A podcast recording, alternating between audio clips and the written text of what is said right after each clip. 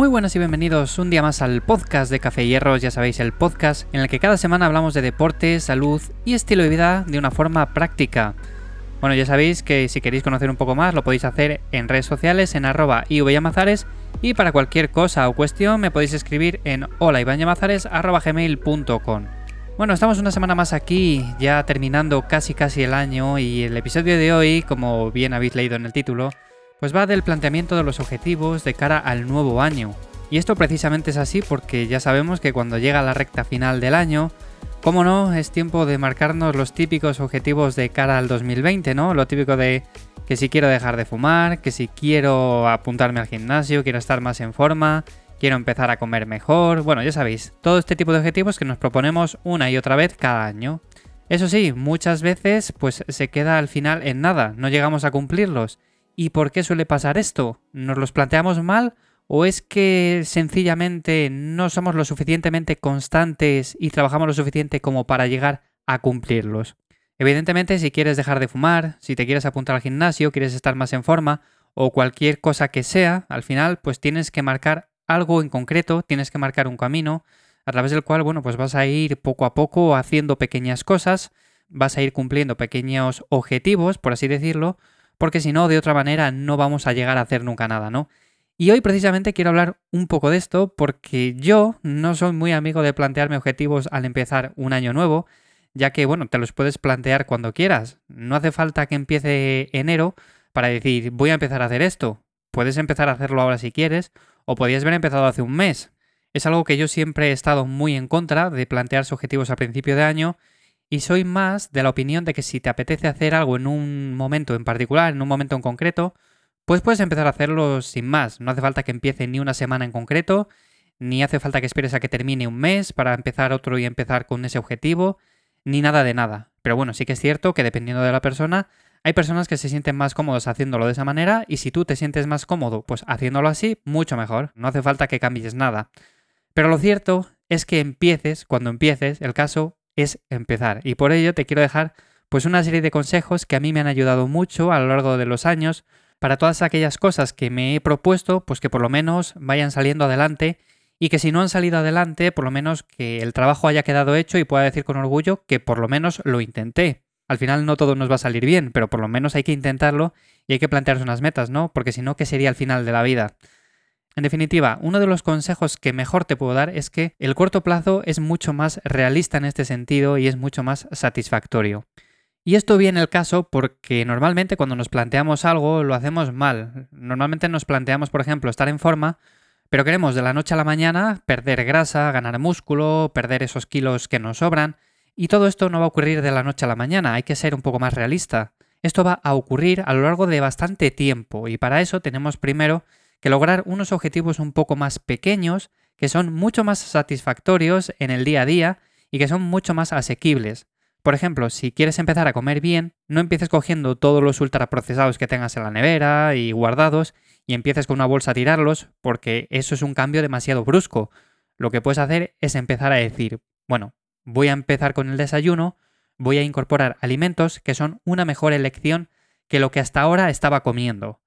Una vez que has cumplido ese objetivo, por ejemplo, una semana, dos semanas haciendo eso, lo siguiente es, bueno, pues ahora voy a quitar este otro alimento que no es tan bueno y voy a añadir este otro. O por ejemplo, voy a dejar de comer estas galletas que no me vienen nada bien.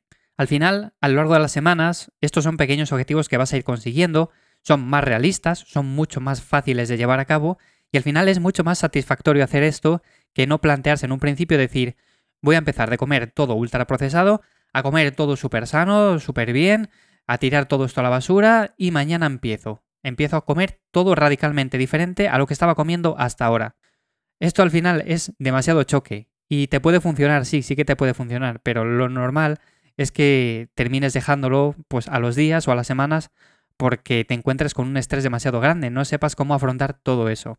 Entonces mi primer consejo es eso, el corto plazo es mucho más realista y mucho más satisfactorio. Y el segundo consejo que te quiero dar es que si puedes empezar mañana, no empieces pasado mañana.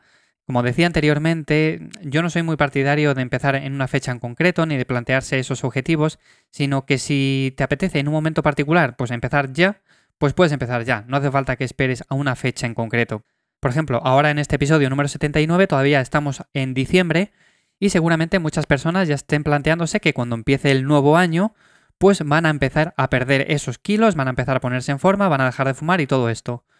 Bien, pues mi propuesta es que en vez de empezar cuando empiece el año, empieza mañana, empieza pasado, empieza la semana que viene.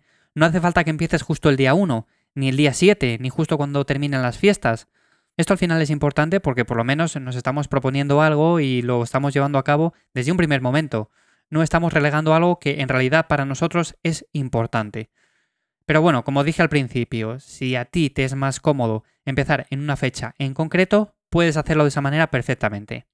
También un consejo que es importante en este sentido es el de los momentos difíciles, y es que da igual la cosa que nos planteemos, va a haber momentos que sean más complicados que otros, y esos cuentan por dos. Quiero que tengas esto en cuenta, principalmente porque cuando lleguen esos días va a ser complicado lidiar con ellos, vas a recaer, vas a querer eh, pues comer lo que comías, vas a querer fumar, vas a querer eh, quedarte en casa en vez de ir al gimnasio, todas estas cosas. Por eso en esos días si haces las cosas como tienes que hacerlas, pues van a contar por dos, van a forjar sobre todo un carácter que van a hacer que a lo largo de los años eso se haya convertido en una rutina. Lo hagas con gusto, lo hagas porque lo necesitas, lo hagas porque lo tienes que hacer sí o sí. Entonces mi mejor consejo en este sentido es que en los momentos de baja motivación pues tires para adelante, tires como puedas, y aunque cuesta, porque cuesta, todos hemos pasado por esos momentos y siempre vamos a pasar por esos momentos, pues hay que salir de esa situación como sea y por lo menos seguir con el objetivo hacia adelante. También, por supuesto, una vez que llegues a aquello que te planteaste en un principio, pues mejóralo, no te estanques. Esto es algo muy habitual y es que, por ejemplo, te quieres plantear eh, mejorar un poco tu alimentación y te quitas ciertos alimentos que no te vienen nada bien o que son ultraprocesados, que son insanos. Vale, cumples a lo largo del tiempo ese objetivo, pero no te planteas nuevos, te quedas ahí.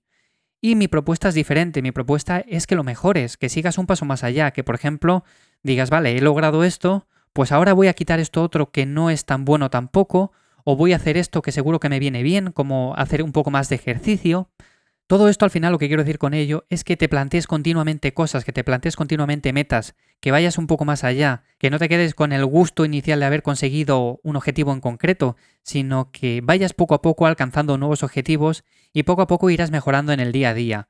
Y sobre todo como último consejo, y este sí que es muy importante, lo considero uno de los más importantes y por eso lo he dejado para el final, es que disfrutes del proceso cada día.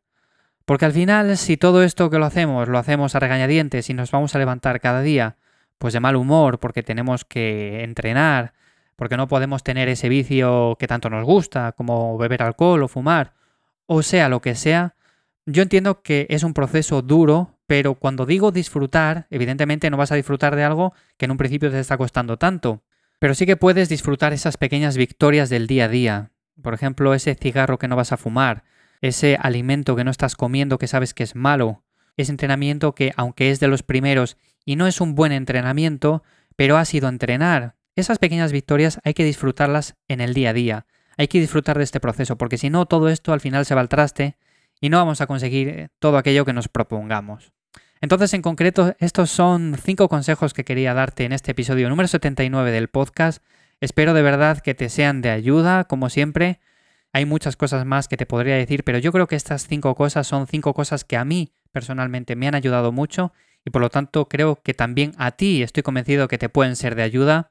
Por lo tanto, si es así, valoro mucho un me gusta, valoro mucho que dejes una reseña en Apple Podcast, eh, también que te suscribas a los podcasts si no estás suscrito y que compartas este episodio para que por lo menos pueda llegar a más personas.